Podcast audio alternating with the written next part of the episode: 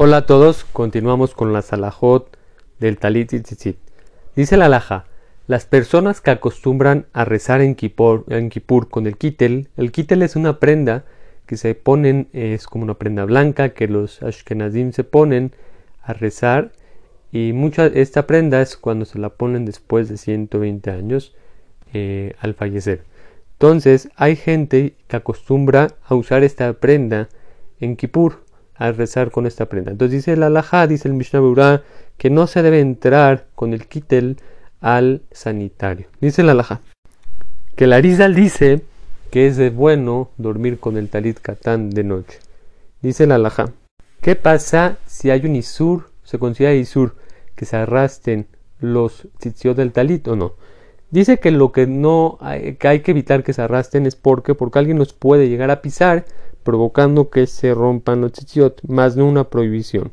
Pero de cualquier manera, la persona tiene que ser meticulosa en que no se arrastren los tzitzit. Por eso hay personas como que se lo, el talit gadol, cuando lo usan, como que se lo fajan para que esté bien atorado en el cinturón y no llegue a caer.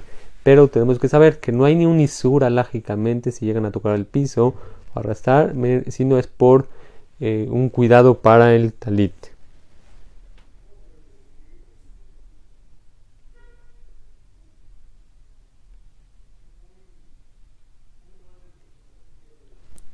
Ahora, ¿qué pasa? Perdón, ¿qué pasa?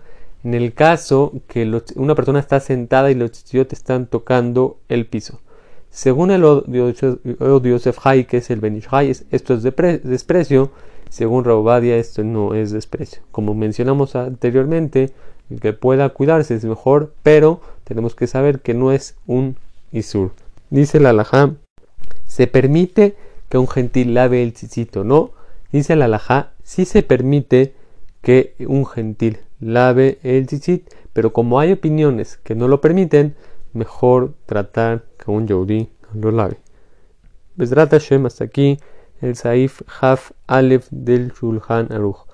Bezrat Hashem, continuamos con el Simán Bezrat Hashem Haf Bet. Dice la Alajá, cuando una persona estrena un talit, dice la Alajá, primero se debe decir la verajá del talit y después Sheheyanu.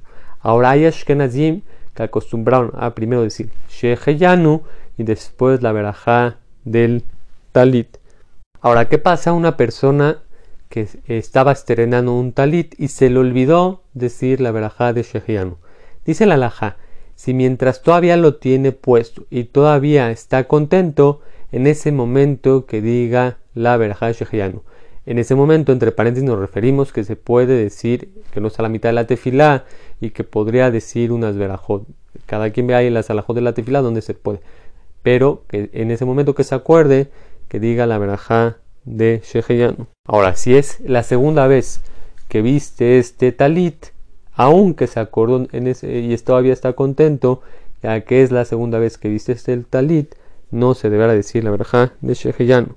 Dice la última alajá de hoy que hoy en día solamente en la veraja de Sheheyanu se dice la primera vez que se viste el talit, ya que antes cuando compraban los talitot se decía Sheheyanu, pero hoy en día esa costumbre ya no se hace, ya no se hace así, sino solamente se dice Sheheyanu cuando se viste por primera vez el talit. Hasta acá la salajot de hoy.